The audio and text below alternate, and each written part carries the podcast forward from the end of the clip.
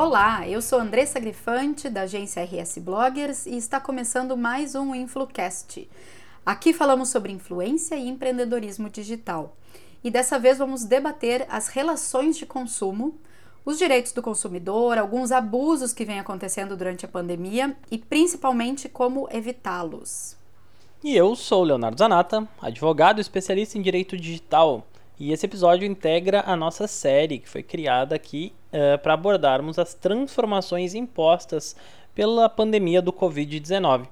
Essa série está chegando ao fim, mas é claro, continuaremos abordando por aqui tudo o que for relevante e pertinente sobre essa situação e que seja, por óbvio, de interesse do nosso público. Isso aí, a gente está gravando agora de forma remota, online, das nossas casas e ainda estamos respeitando as orientações de isolamento social. Então a gente recomenda que vocês, ouvintes, os que puderem, claro, Façam o mesmo, fiquem em casa. Tudo bem contigo, Léo? Tudo bem comigo. Hoje estamos gravando numa sexta-feira, 22 de maio, e hoje o dia promete. É.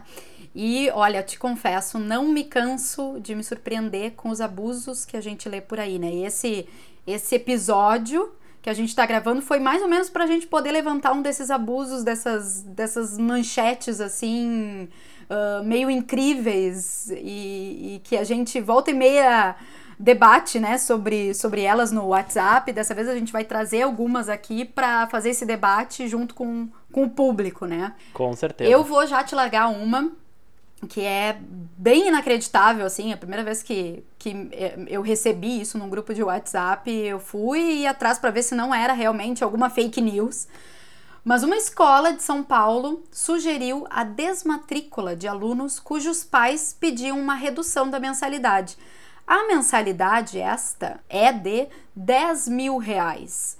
Eu tô entrando agora lá no Aos Fatos para ver se isso é verdade ou é sacanagem. Não, a fonte, a fonte era, era de credibilidade, assim, e, e realmente essa, essa escola ela respondeu para os pais, respondeu até acho para a matéria, que realmente não estava vendo, não estava tendo nenhuma vantagem com toda a situação, então manteria os mesmo, o mesmo valor de mensalidade porque tinha os mesmos gastos e os pais estavam ali debatendo porque não era possível que eles tivessem os mesmos gastos. 10 mil reais, claro que a gente já está falando de uma escola privada, uh, de um nível e tipo aí de, de não sei, tem uma linha, é, eu acho que era uma escola internacional, né? Uh, enfim, não sei, não, não vou, não, não, nem cabe aqui a gente citar nomes. Acho que o, o que vale é a gente debater a questão das escolas versus pais, né? Porque tem muita escola diminuindo o valor da, da mensalidade, tem escolas suspendendo, tem escolas mantendo o mesmo valor, mas que depois vão deixar como crédito, né, para essas crianças, para esses alunos. Cada um está entendendo uma forma diferente de, de agir, mas para os pais eu acho que é, é prejuízo, né? Mesmo ganhando Com um certeza. desconto, o filho. Não ainda que tenha uma aula online, não é a mesma coisa, porque o pai ele, ele tem que colaborar ali, ele tem que dar atenção, ele tem que, uh, enfim, não é jogar o filho ali na, na, na, frente do, do computador. Isso, claro, vai variar conforme a idade do filho, mas tem sido uma preocupação a mais para os pais, a tal da, da aula online. Uh, o que, como é que tu vê isso? Tu ainda não passa por isso, né, Léo, com o teu pequeno, porque ele ainda, ainda não. não tem um aninho, então não teve, não teve que matricular ele, não tá sofrendo com mensalidade.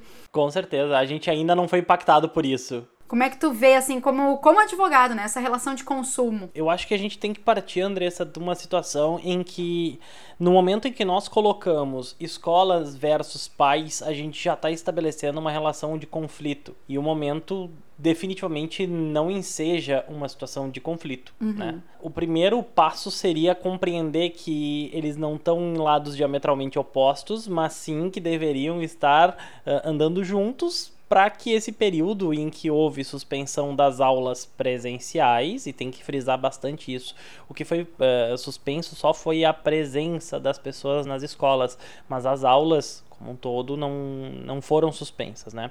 Claro que a gente tem aqui cenários diferentes desde o cenário da escola particular, da, da escola pública uhum. e principalmente das, das escolas de alto padrão, que é onde a gente vê esse absurdo da, da matéria que tu veiculou, né? Uh, nesse mesmo balaio, a gente coloca também, a gente consegue encaixar as aulas nas faculdades, né? Que também tiveram as suas aulas presenciais suspensas, mas os semestres devem continuar.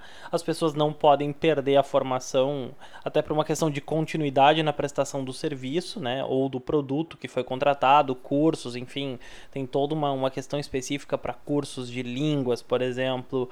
Mas uh, recentemente, recentemente eu digo ontem, né? Eu estava lendo algumas notícias e me deparei com duas decisões judiciais do Rio de Janeiro, tá? Uh, em que os Uh, os alunos conseguiram em caráter liminar, ou seja, com uma validade, né? E que, claro, cabe recurso, que isso vai ser discutido ainda, mas conseguiram a redução do valor da mensalidade da faculdade em 50%, uhum. tá?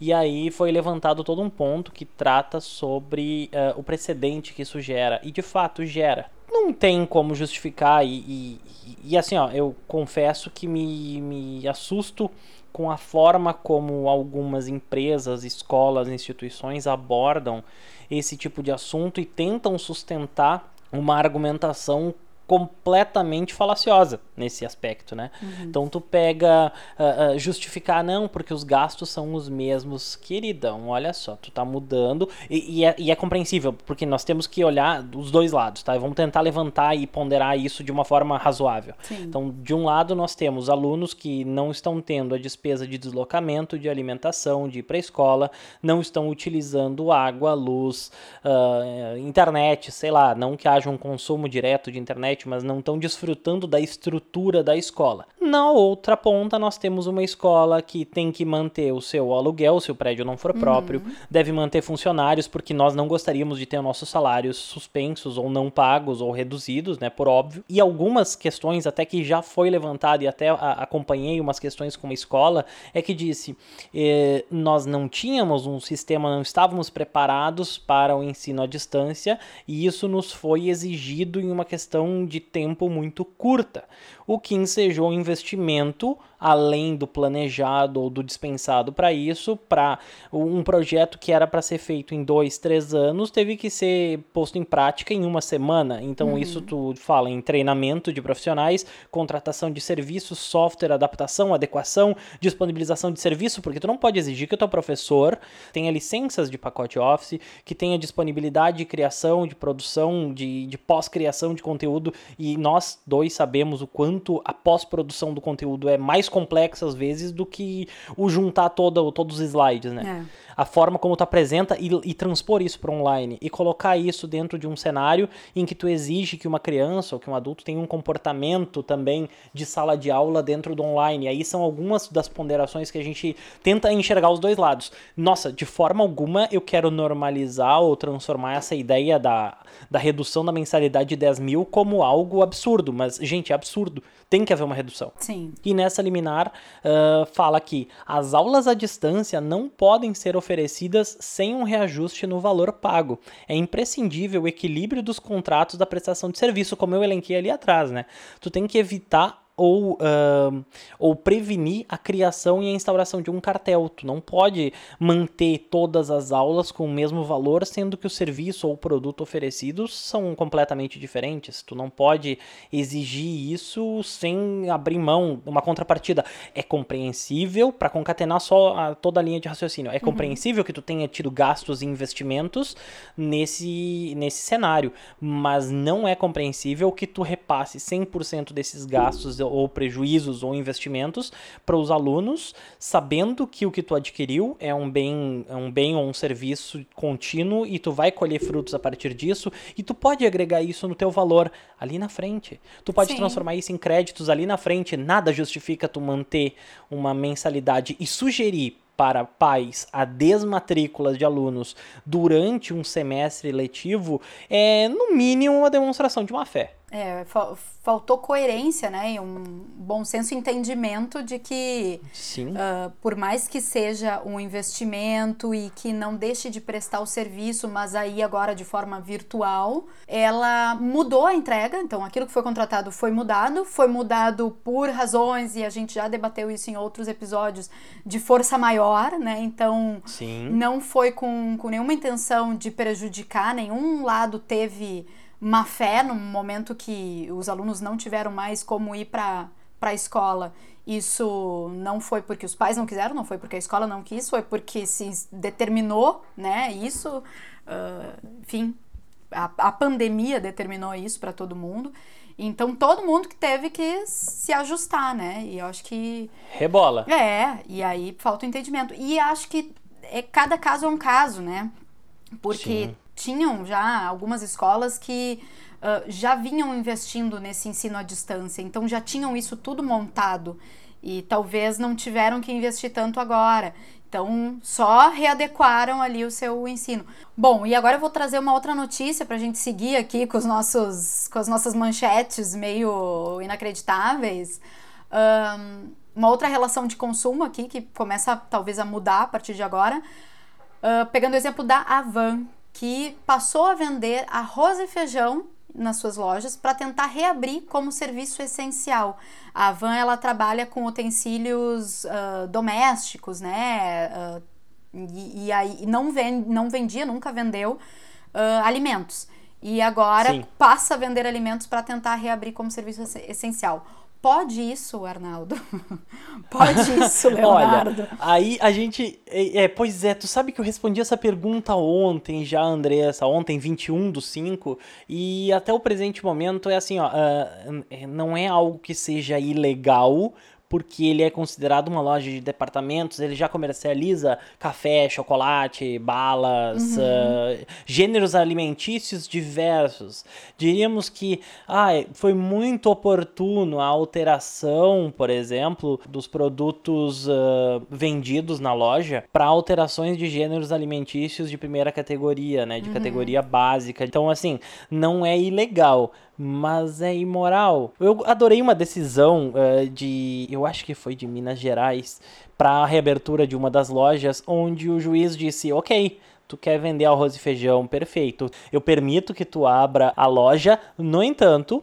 Toda a parte que não corresponde à venda dos produtos alimentícios de primeira categoria deve ser uh, isolada. Sim. Eu achei ótimo. Perfeito. Tu quer dar um jeito para abrir, não tem problema. Tu dá um jeito de abrir, mas tu vai abrir com essa limitação. Bom, outra outra polêmica aqui, outra marca que gerou polêmica e, e manchetes recentemente foi a Osklen, que teve que retirar do mercado uma máscara contra a Covid. Ela havia colocado um kit, na verdade são duas máscaras nesse kit, por 147 uhum. reais, né, no e-commerce. É, o objetivo foi impulsionar as vendas para o Dia das Mães e tal, com um item que passou a ser necessário agora, nesse, nesse tempo de, de pandemia que a gente ainda está vivendo, mas recebeu várias, várias críticas, né? Pelo valor, porque hum, adotou uma postura de, de dizer a mensagem era que a cada compra de kit eles iam doar uma cesta básica para alguma instituição de caridade, enfim, alguma família que necessitasse, uh, mas se esperava muito mais de uma, de uma marca do tamanho da Osklen, né? O valor muitos consideraram abusivo, a marca acabou tendo que abrir nas redes sociais os seus custos, mostrar quanto que custa para a máscara ser feita, é, questão de, de funcionário, de material, quanto custaria a cesta básica que eles iam doar, enfim, eh, tiveram que expor tudo e gerenciar uma crise, né? Exato, exato. Vamos pensar aí que se tivesse sido feita uma boa gestão antes de publicar isso, antes de achar que era uma boa ideia fazer isso, não precisaria ter pego o cobertor para pagar o incêndio depois, né? É. Porque acaba se desgastando, se desgastou botando um produto abusivo, queimou a marca colocando uma uh, uma justificativa, tendo que abrir os seus custos, tendo que abrir os seus balanços, tendo que explicar quais os produtos que compunham a cesta básica. Gente, não, né?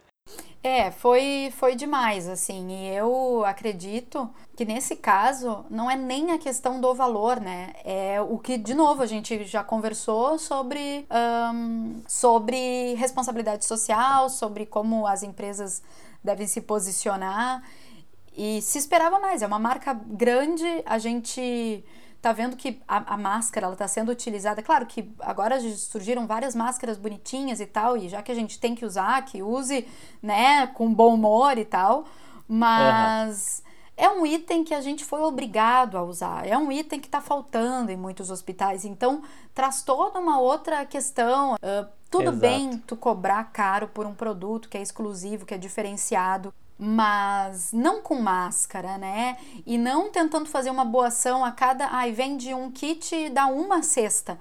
Eu acho que é possível fazer mais e se espera mais de uma marca desse tamanho, né? Uma marca que tem uma importância e que perdeu uma baita oportunidade de se mostrar no mercado, de fazer é. uma boa ação, de trabalhar é uma né, trabalhar sua marca, seu, seu, posicionamento no mercado. Enfim, perdeu a oportunidade, né? Quando tudo isso passar, além de viajar pela RS, e olha o jabá aí para tua campanha, a gente vai lembrar também das marcas e da forma como elas se posicionaram. Com certeza. Isso, isso eu tenho certeza, eu já tenho visto, eu já tenho conversado com pessoas é. e já tem gente falando, tu viu a ação de tal empresa? Sim.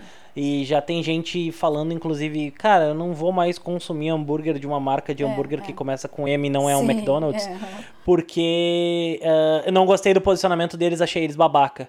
E eu disse, bom, concordo, inclusive nem gosto do hambúrguer, não é tudo isso. Bom, outro, outra questão que a gente. Porque a, a gente fez esse último. Esse, esse episódio mais recente com o Leandro, a gente fez todo ele voltado para o empresário, né? Acho que agora, é. esse, de, dessa vez, a gente está fazendo ele voltado para o consumidor, né? E essas relações de consumo que mudaram. As pessoas passaram, mesmo aquelas que não acreditavam muito em compra online, não eram muito adeptas, passaram a comprar porque é o único meio, né, de conseguir uh, comprar certas coisas foi através do, dos sites. E aí deve estar tá acontecendo um monte de coisa, né? Deve estar tá chegando uh, produto em local errado, as pessoas devem estar, tá, uhum. daqui a pouco, comprou uma roupa online, chegou, não serviu, e aí se arrependeu, quer, devolver, quer o dinheiro de volta ou quer fazer uma troca. E como é que anda, Léo, as, os, a questão de direito do consumidor no ambiente online? Agora que teve essa demanda absurda, né?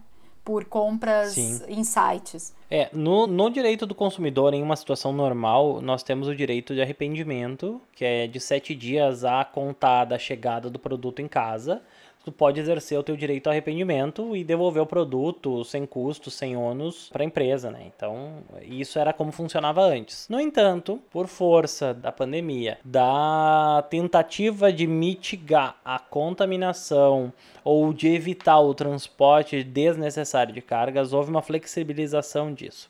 E, entre aspas, está suspenso o direito de arrependimento. Mas isso não retira especificamente o direito do consumidor, né?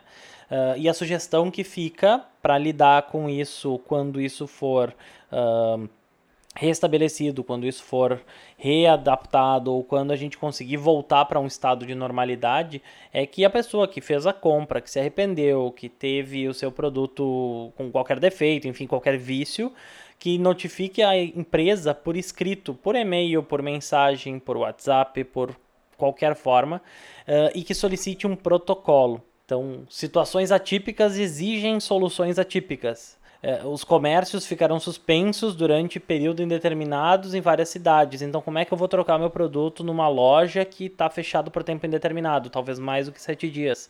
Então, não é legítimo exigir que o consumidor compareça à loja ou ao local para exercer esse direito de troca do produto dentro desse prazo. Pode ser sim, ou ser dilatado esse prazo, ou ser estabelecido um novo pacto, uma nova forma. Ah, vou mandar um motoboy aí para buscar o produto que deu problema, e aí eu te mando já um novo. Uhum. Ou bato, devolve, manda pelo correio, devolve. Ou vamos esperar mais alguns dias, vamos, vamos dilatar esse prazo, mas mantenha isso por escrito, né? Mantenha isso num e-mail, num, num mensageiro, em alguma forma que tu consiga te precaver. E de preferência, se for possível, tem um protocolo protocolo para ter uma garantia daquela informação. Bom, Léo, então para a gente se encaminhar para o fim desse nosso episódio, vamos repassar algumas outras coisas aí que a gente tem visto e conversado até com ouvintes, com amigos e nós mesmos, a gente conversa às vezes sobre isso, né? Outras relações uhum. de consumo que tem dado o que falar, assim, que as pessoas que levantam algumas dúvidas, né, nos consumidores. Sim. Uma delas, clubes. Eu falei do Clubes Mais, eu lembrei de clubes. Clubes de associados, associados, associados é, né? É, é. Como é que tá funcionando?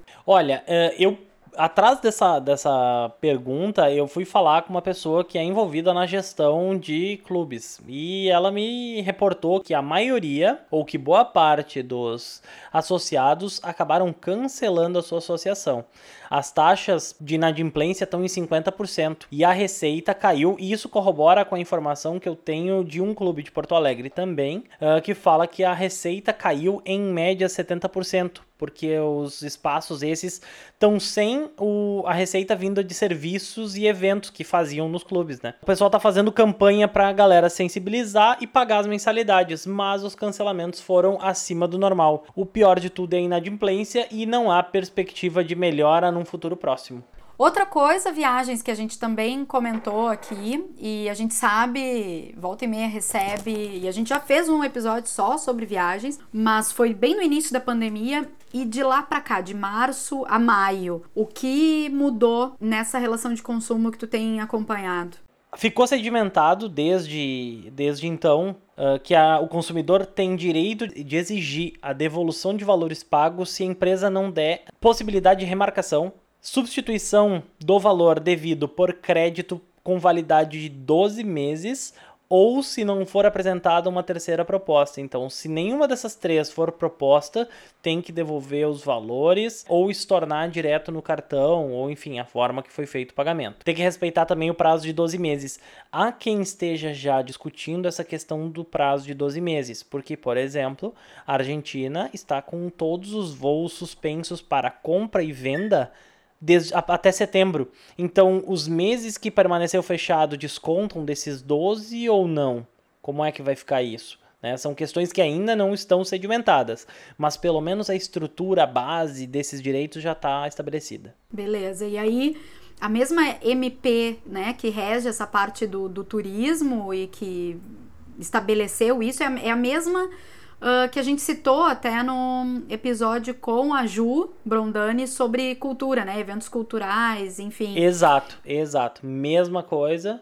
Da mesma forma que a gente compra uma passagem não vai conseguir viajar, né? A gente também pode ter comprado aí um ingresso para algum espetáculo e o espetáculo não vai acontecer. Então agora como é que a gente faz, né? Na mesma categoria dessas possibilidades de troca, remarcação uh, ou novo acordo se enquadram agências de turismo, transportadoras turísticas, locadoras de veículos, cinemas, teatros, plataformas online ou de venda de ingressos, organizadores de evento, parques temáticos, parques aquáticos, acampamentos, restaurantes, bares e centros de convenções. Bom, e para fechar, Léo, ontem tu me falou de planos de saúde, que também é uma questão, né, que uh, quem pagava aí planos de saúde não tinha essa possibilidade de contar com, com atendimento para a Covid-19, não, não se sabia, é, é tudo uma novidade. Como é que esses planos estão se readequando e o que o consumidor pode fazer, assim? Esse assunto específico a gente poderia passar uma hora conversando só sobre essas alterações, porque é algo que tange diretamente, né, que adentra diretamente no, na área da saúde.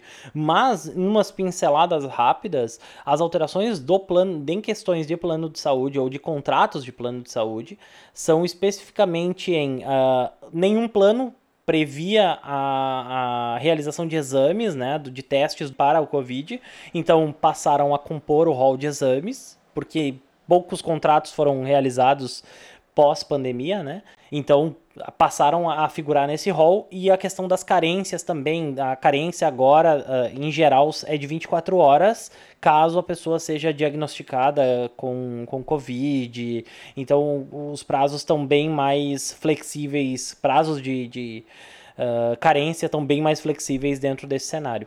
Legal, então já vamos dizer para a audiência que no no próximo episódio a gente vai falar mais disso porque a gente vai abordar a saúde, né? E vai ser provavelmente o episódio que vai fechar essa nossa série sobre a pandemia. Uh, claro que a gente ainda vai citar, né? Enquanto houver pandemia e quarentena, isolamento, tudo isso, a gente vai de alguma forma trazer nos nossos conteúdos, mas a gente encerra essa série que é especial só sobre isso, né? E, e recebendo, na maioria das vezes, convidados. É, vamos convidar o pessoal também para nos acompanhar no arroba escuteinflucast. E onde mais, Isso, segue a gente lá. Lá no PicPay, podem dar uma olhada pesquisando por arroba Influcast. Eu acho que o aplicativo nunca esteve tão em alta, né? Com o pessoal usando tanto é. para acompanhar as lives e realizar doações. Confere lá nosso financiamento coletivo. A gente possui cotas que partem de cinco reais. A gente conta com o teu apoio para conseguir é, disseminar esse projeto e isso nos ajuda imensamente. Isso aí. Obrigada então para todo mundo que escutou até aqui. Obrigada, Léo. Até o próximo. Até a próxima.